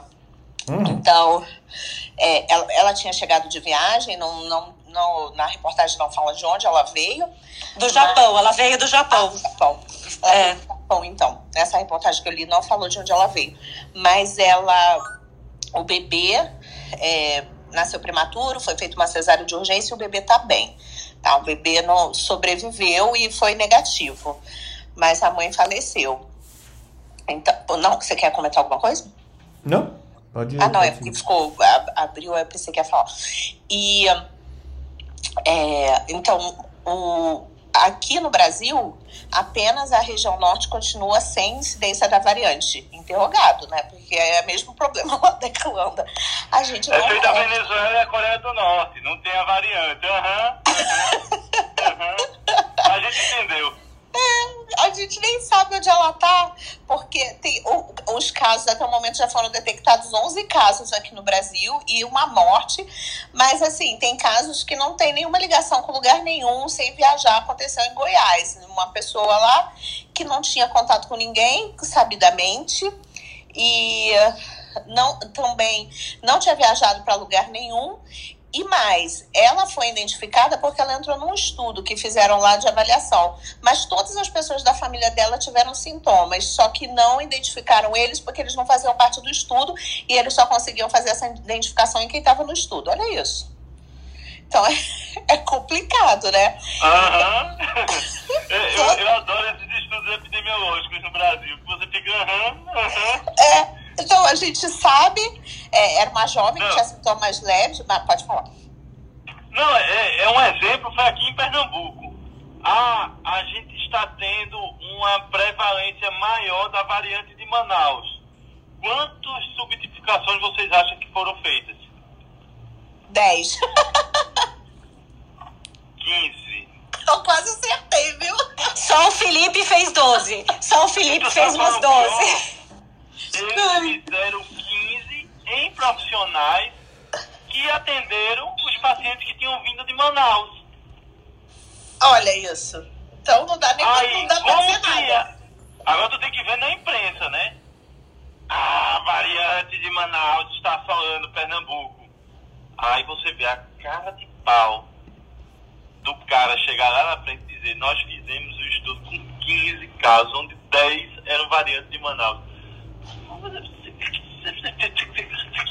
Eu não posso falar palavrão, eu não posso falar palavrão. A menina tá no carro, a menina tá no carro.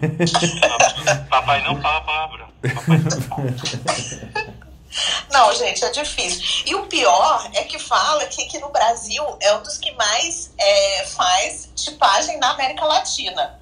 Então, a gente. E, e a gente faz menos de 1% do que os Estados Unidos fazem. Gente, a gente tá perdido no mundo, ninguém sabe o que tá acontecendo. Não, a, a América do Sul, a América do Sul vai virar que nem que a jangada de pedra, né? Vai se separar da América e vai pro, pro Pacífico, França.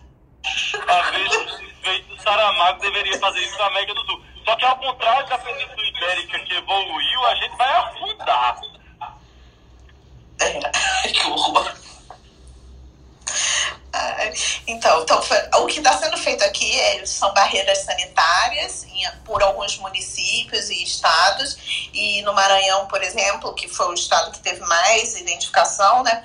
Por causa do navio que veio com os tripulantes indianos. Então, no Maranhão, eh, tem barreira nas principais portas de entrada da capital e Imperatriz, e também com os outros estados, né, para que evitasse que saísse. Então, essa é, a, é foi o que foi feito aqui, mas com, com- principalmente com a fronteira do Pará, eles fizeram é, algumas, algumas barreiras.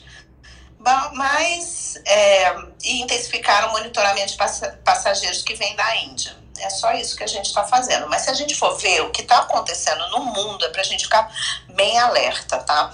Então, o que, que a gente já sabe sobre a variante Delta? Ela foi detectada originalmente na Índia e já foi registrada em mais de 90 países. Ela é mais contagiosa, então, se a gente pensar, ela é mais contagiosa que a variante Alfa, que é a variante britânica, que foi já era mais contagiosa que a variante que, a, que o vírus original, né? Então, é, a gente tem que pensar que está lidando com um vírus que evoluiu muito rápido. É, então ela é mais contagiosa e potencialmente mais letal, acredita-se, né? Mas mais contagiosa com certeza. E a gente sabe que ela tem múltiplas mutações, ainda não se sabe a função de cada uma dessas mutações, mas sabe-se que elas permitem que o vírus se ligue com mais facilidade às células é, humanas e também que possa escapar de algumas respostas imunes, tá? É, ela já foi detectada no Brasil, é, no Reino Unido já tem a, ma a, maioria dos casos fora da Índia, né? Já são cerca de 50 mil casos identificados. Agora lá tem 50 mil, aqui tem 11, né, gente? Tem que pensar que não é possível que aqui só tenha 11. Aham. É? E aí, quais são os sintomas dessa, da variante Delta, que a gente já conversou aqui, só relembrando, que os pacientes eles reclamam mais de cefaleia, é, de coriza e dor de garganta. E aí não tem muito é, reclamação de ageusia, anosmia. Vai ver que agora eu tô até pensando, vai ver que é por isso que aquele estudo lá da da Nature disse que a ivermectina melhorava, que os pacientes que eles nem tinham, porque estavam com a variante Delta. Melhorava a anosmia. Por que é. a variante Delta? Tá resolvido o problema. É. Verdade. Então, também tem febre e... Então, para alguns jovens é como se fosse uma gripe e as pessoas continuam circulando, né? É, de fato, ela é mais bem mais contagiosa e, e, entre 2 e 9 de junho o número de casos aumentou rapidamente em 30 mil no Reino Unido. Olha isso. Então, é uma coisa doida, né? Em, em sete dias. Então, mais de 90% das pessoas atualmente no Reino Unido é, que estão com Covid foram infectadas com a variante Delta. 90% das pessoas e também aumenta a transmissibilidade dentro do lar. Então, porque é, é, era comum e ainda é, né, de você ter pessoas divergentes dentro da casa, um tem Covid e o outro não tem. Só que com a variante Delta, essa transmissibilidade dentro do lar aumenta em 64% em comparação com a variante Alfa, que é a britânica. E se ela mata mais que as outras, o que a gente sabe é essa é uma notícia triste, tá? Mas vamos olhar com, é, com, com cautela sobre o que está sendo dito. Mas, é, segundo o Departamento de Saúde britânico, é, vacinados contra a Covid-19 no Reino Unido já morreram com infecção pela variante Delta. Sete pessoas morreram de infecção 21 dias após a primeira dose. Então, eram pessoas que tinham a primeira dose somente, e outras 12 morreram mais de duas semanas após a segunda dose. Que isso seriam pessoas que já consideradas totalmente vacinadas, né? Também 12 pessoas faleceram. Agora, é, a gente ainda não tem um percentual dizendo qual é o percentual de óbito mesmo é, entre vacinados com a variante Delta. Isso é um, é um dado preocupante, né? E que a gente tem que ficar atento. Então, o que a gente sabe hoje em dia mas, é que essa... Mas, Ana, isso, isso só mostra como é bom vacinar, né? Porque Não, com certeza. Mais, se ela mata mais, mas você tem registro de sete mortes no contexto desse que a gente está vivendo em vacinados, e olha assim, vacinados incompletos, né? Sim, com certeza. E aí, ó, pesquisadores escoceses disseram que a vacina da Pfizer tem até 79% de eficácia contra a variante Delta. Ainda é uma eficácia boa, mas em comparação com 92% da variante Alfa. Então, olha a diferença de proteção entre a Delta e a Alfa. E da AstraZeneca contra a Delta é de 60%, em comparação com 73% no caso da variante Alfa. Então, chama atenção, né? É, ainda mais que a AstraZeneca ela tem uma boa proteção não, contra a, as outras cepas e contra, principalmente contra a original. Você tinha até 80% com uma única dose de proteção contra óbito, né? Então, é, isso é bem importante a gente prestar atenção. Agora, é, aqueles que são. Isso aqui é proteção contra a doença, né? E não contra óbito. Então, aqueles que estão totalmente vacinados ainda vão ter uma boa proteção contra casos graves da doença, é, dizendo que o risco de hospitalização foi reduzido em mais de 90% em comparação com pessoas não vacinadas. Então é isso que o Felipe falou, que ainda é muito importante a gente se vacinar. É, 12 morreram, mas quantos morreriam se ninguém tivesse vacinado. Né? E nesse caso, lembrando que quem tem uma dose só está significativamente menos protegido. Tá? Então é muito importante fazer a vacinação completa e manter as medidas é, de usar máscara, distanciamento, lavagem das mãos. Tá? Na Itália, a variante Delta já, já corresponde a 17% dos novos casos de Covid. Então, isso é, é importante porque isso mudou muito, já que em maio era apenas 1% dos casos de novos contágios. E em junho agora já é 17%. E a variante alfa, que é a do Reino Unido, tinha 88% é, em maio e passou para 74%.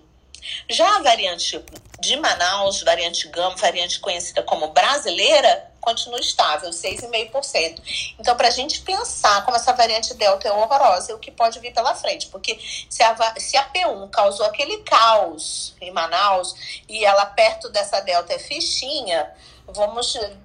A gente tem que ficar preparado e atento, né? Porque lá, a, a, a brasileira não está é, se saindo na frente das outras lá, não. Ela tá ficando É bem porque, é, aqui, é porque aqui em Manaus o problema foi ministro da Saúde, foi governador, foi É, secretário também. de saúde. Esses mataram mais do que o vírus. Isso também, mas se a gente pensar, se juntasse isso com a Delta, eu não queria nem ver o que ia acontecer. Então, Ana, não sei se você viu, você, você, você viu um trabalho, eu só vi a, a, a notícia mesmo, sobre a exposição, sobre, é, falando sobre segundos de exposição. Então, que a variante Delta, se você se expor a um ambiente onde tem o vírus por três segundos, você já, já pode se contaminar. Então, eles estavam até falando da importância de usar máscara quando for correr, quando for praticar exercício mesmo ao ar livre, porque se você é, cruzar com a pessoa na rua e a pessoa tossir uma variante Delta em você, corre o risco de você pegar, porque a gente fica meio tranquilo quando tá no ambiente aberto, né? E com a variante Delta a gente não pode ter essa tranquilidade. Esse que esse estudo tá falando, que a taxa de transmissibilidade é tão maior que a gente não pode ter essa tranquilidade. Tem que usar máscara o tempo todo mesmo. nossa, três segundos, se a gente pensar, é só uma inalação, né? Então, é a pessoa dá aquela tossidinha e você. Você Pronto, já era. E acabou. Já era. E, ca- e se você tá correndo, ah, tô correndo, não tô doente, né? Mas e se a pessoa tá sintomática, né? É, e tem demais, né? E, e, e você vê que a maior parte não liga porque acha que é uma gripe. Tá certo. Então, é. E aí o. Virose. Agora- Oi? É uma virose. Sim, sim. Não deixa de ser, só que agora ninguém reclama que o médico deu de diagnóstico de virose, né? Ai, que bom que eu vou virose, vou pra casa. Não, é a, é a vingança dos infectos, né? É. Gente, e aí o, su e aí o surto na Austrália. A situação tá horrorosa na Austrália agora, hein? Já piorou a situação. É, eles estão numa nova fase da pandemia, que agora de- já subiu, né? o- No surto lá, ligado à variante Delta, já está com 128 casos. E já, já foram relatados casos em múltiplos estados, né? Então, Tá horrorosa a situação. não, tá horroroso porque foi de 0 a 128, assim, ó. Eu queria estar na situação. Não, gente, mas não, mas é porque o, o negócio foi rápido, né? Então, é, eles fizeram todas aquelas medidas, fecharam e pediram as pessoas de voltar para a Austrália, achavam que nunca ia acontecer nada, e aí, de repente, está acontecendo tudo de novo. Então, é a primeira vez em meses que surgiram casos em múltiplas partes do país ao mesmo tempo. Então, Mas é porque na Austrália tá todo mundo virgem, né? Todo mundo ficou isolado, né? é, também tem. Eles ainda não estão vacinando, eles, a vacinação Isso deles é está bem problema. atrasada. Eles têm Exato. 5% da população só vacinada. E Totalmente. eles isolaram, né? Porque Ah. na Austrália, até os australianos não estão podendo voltar, né? Sim, Então, assim, na Austrália realmente é um lockdown, nada como ser uma ilha, né? É. E agora, em Sydney, eles mandaram todo mundo tá com uma stay at home order. É um lockdown mesmo de não pode sair de casa. Tá todo mundo trancado em casa, porque eles tiveram esses casos, parece que teve um, eles descobriram também uma um como que se fala isso? É tipo um comissário de bordo que é, fez vários voos dentro da Austrália enquanto ele estava doente, ele não sabia. Então, o negócio ficou feio, porque ele ficou, ele ficou rodando de um lado para o outro dentro do país. E, e aí agora, como é isso que a Ana falou, de respirou, pegou, aí agora eles estão correndo atrás de todo mundo que estava dentro dos aviões, porque eles achavam que se eles tiverem, estivessem fechados lá dentro, nada podia acontecer, né? Mas como entrou a variante Delta e começou a espalhar loucamente, eles não saiu do, do planejamento que eles tinham. É bem, é, o negócio tá sério lá. É, Sério, sim, porque tá, tá crescendo rapidamente, não, não, nada perto do que tá acontecendo com a gente, né? E. Ah, e lá em Tá sério porque eles estão levando a sério, né? É, é, é.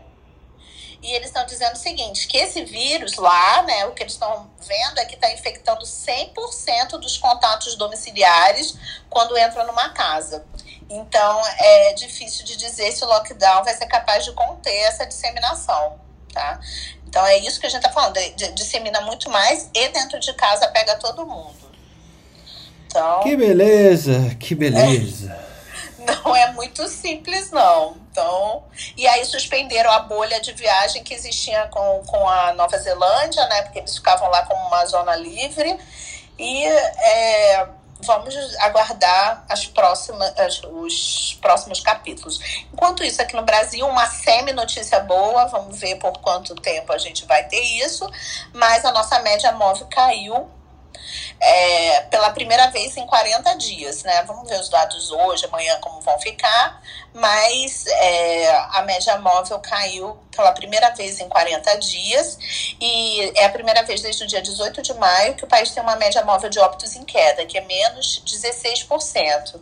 É, essa, o que é considerado é o seguinte: se a variação ficar acima de 15%, tem aceleração, abaixo de menos 15% é queda, e entre esses dois indica uma tendência de estabilidade. Então, no, no Brasil em geral, foi é, houve essa queda, mas é a situação diferente é, nos diferentes estados. Então, por exemplo, na região sudeste, Espírito Santo caiu menos 18%, Minas Gerais menos 9%, o Rio de Janeiro, olha que legal, menos 37%. Mas São Paulo está estável, né? O maior estado da federação, 6% São Paulo. Então tem diferença de estado para estado, tá? No Acre caiu 78%. Olha que legal. Pena que o Acre não tem essa. É, é, uma população tão grande. Mas Eu achei que você ia falar aquela famosa. Pena que o Acre não existe. Não! é que a população é pequena, né? Cara, eu pensei não, a mesma coisa. Né? Eu, pensei, meu Deus, eu pensei a mesma coisa. Que coisa doentia, gente. Tá assim. É, Ó, vou contar, vou contar aí do, da terra de vocês. Ó, a Bahia caiu 27%. Epa! Pernambuco caiu 41%. Minas Gerais eu já falei, né? 9%. E de todos da gente aqui, o que tá piorzinho é São Paulo, né? Só que agora e... tem São João, então espera daqui a 20 dias para ver o que, é que vai acontecer. O, o Paraná caiu 57%. Caiu bem, né? É, então, mas aqui, é que aqui, aqui ficou feio. Aqui ficou feio por muito tempo. Com meu chefe lá. A gente ficou mais, mais de semanas com 600 pessoas em espera de UTI. Ai, é, muito triste. É, foi bem complicado. Muito triste, muito triste. Mas essa é a situação atual, mas pelo menos assim, é, mesmo que seja passageiro e, e assim, uma, é, uma notícia que a gente ainda não tem certeza se vai se manter, ainda é uma boa notícia. Com certeza. ah, mas eu acho que vai. A gente está a gente tá melhorando os níveis de vacinação. Sim. Então, é, é óbvio que com uma melhora dos níveis de vacinação as coisas vão melhorar. Gente, a gente, assim, de fato, eu não sei em quanto tempo, mas a gente vai chegar à mortalidade de H1N1 anual. É, antes da pandemia, antes da pandemia, a mortalidade de H1N1 por, por ano era de 1.500 pessoas por ano. É, e de influenza B, 3 mil mortes. É, então, a gente vai chegar aí, cinco, vai compor o, o rol das doenças respiratórias. Mas a gente vai chegar a 4, 5 mil mortes por ano. Mas isso só depende realmente da vacinação. Parar com essa ladainha de, de instituições como o próprio CFM ou o governo federal falando: ah, não, porque não tem que ser obrigatória a vacina. De fato, não deveria ser, mas deveria, não deve ser obrigatório. Mas no mínimo, as campanhas deveriam ser mais ostensivas e mais agressivas buscando a vacinação de todos e não para não ter para que a gente não tivesse esse problema de é, negação da segunda dose que a gente tem na população em geral, negação da vacina entre colegas médicos. Gente, se você conhece algum colega médico ou algum colega que trabalha na, na saúde que a afirmação dele é não vacine, não vou vacinar agora, vou esperar a outra vacina, vou não sei o que lá. Isso tá tudo errado. Assim, é uma responsabilidade nossa com a nossa profissão, com os nossos pares, realmente dar o exemplo e buscar dar o exemplo e ser chato com as pessoas que são chatas. Tá? Equidade é isso. e, e é essa linha que a gente tem que procurar. É chato, é chato lidar com as, as, um, as congruências políticas dos nossos coleguinhas, é chato. Mas a gente tem que lidar. A gente tem que lidar. A gente não pode ficar fugindo e deixar as coisas acontecer como elas estão acontecendo sem falar nada. Tá? Porque é culpa nossa também essa, essa falha. É, também é culpa nossa essa falha, esse permitir que as neiras sejam jogadas ao vento e as pessoas realmente acreditem nelas. É, pronto, falei. Né? Desculpa. Não, tá certo. e assim, essa questão da vacinação realmente avançando mais, a gente espera ver uma melhora, né? Tem que ter melhora. Agora, o, o Rio de Janeiro realmente colocou no calendário que em setembro vai começar a vacinar as crianças a partir de 12 anos. Eu acho que talvez lá começando vai a tendência é que os outros estados façam também, né? Sim. E, bom, para fechar nosso dia, Débora Fukino e Yumi, quer dizer, Yumi Fukino. É, Yumi! Alguma, já que o Alex nos deixou, você é a nossa representante. O Alex morreu? Não, ele nos deixou aqui Não. no Clubhouse temporariamente. Ele pediu férias, eu acatei. É... A gente tem direito a férias? Não, na verdade não, mas é, é ele pediu com carinho, assim.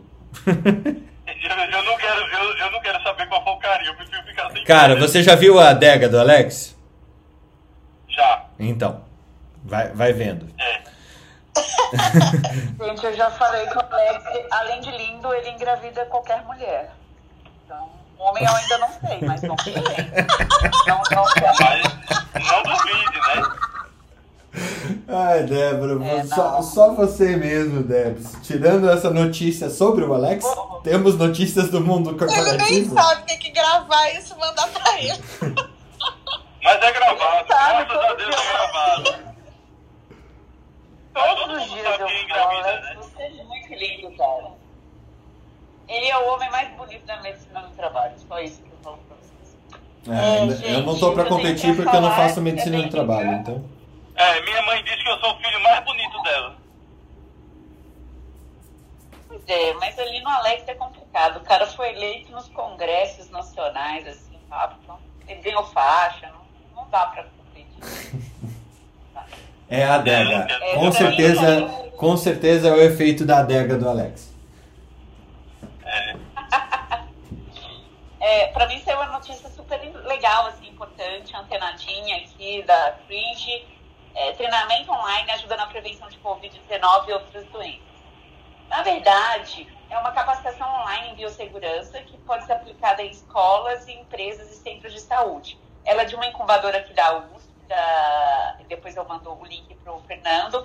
E o que eu achei legal é que eles disponibilizam vídeos, eles fazem cinco módulos e você ganha um certificado e o foco deles também está bem para escolas. Assim, a gente pensa ah, em escolas aqui em São Paulo, eles fazem PCR, fazem antígeno, mas as escolas nos, ah, é, nos interiores, né, eles ensinam como é, devemos higienizar. E eu achei bem legal, que chamou atenção, é que eu sempre chamo a atenção do meu pai e de qualquer pessoa que eu vejo é, se cumprimentando com soquinho. Eu falo, gente, soquinho não dá, porque depois você coça o olho com a, a, é, com a mão e pode contaminar. Tem que ser no cotovelo. Uhum. E a foto dele de abertura é, é, as pessoas se cumprimentando com o cotovelo. Então é bem legal. É, para quem, por exemplo, a Gerdau, a gente tem 75 unidades da comercial Gerdau que a gente tem que fazer treinamento. Então, quando esses treinamentos eles acontecem de maneira online, interativa, eles se pulverizam muito melhor. É muito interessante. É, eu achei uma linguagem bem acessível, muito interessante. E eu recomendo, assim, que a gente pelo menos assista esses vídeos de práticas de biossegurança. Gostei bastante dessa iniciativa, acho que podem acontecer mais vezes. Super legal isso, Débora. Tem uma, é tem uma notícia da, da OMS que traz uh, o slogan, o slogan não, o título é A Unesco e a Organização Mundial de Saúde imploram que os países façam é, de todas as escolas uma escola promotora de saúde. É muito legal isso, muito legal mesmo. É, e a gente sabe que é, o que salva a vida em pandemia é educação e não, né, é, e não noticiário, né? Não comunicados do governo deveria salvar, mas eles deveriam educar no fim do dia. E, e para ver se a gente sai dessa dicotomia maluca de poder no Brasil, né? É. Só com educação para a gente sair disso aqui. Exato. Exato. Tá bom. Gente, Lu, peço desculpas, eu fiquei tentando te subir aqui, a Luciana me pediu para subir, eu não ela deixa eu ver se tem alguma coisa que ela queria falar, ver se ela consegue subir. Mas eu acho que o nosso troca de plantão hoje foi extremamente produtivo. É, tivemos uh, um olhar sobre o que está se arquitetando sobre é, o Leão 2022, como ele vai olhar para o seu dinheiro. Seremos gazelas mancas na savana é, do, do, do imposto de renda no Brasil? Ou ainda teremos algum nível de proteção? Mais cenas desse do, dos próximos capítulos ainda vão acontecer aqui no Troca de Plantão da Academia Médica. Espero vocês uh, amanhã, seis e meia da manhã. Um abraço Isso, a todos. O que, que é, Débora? A música final tem que ser com o Felipe ou a Marileia, eles têm que cantar a gente começar bem a semana. É um.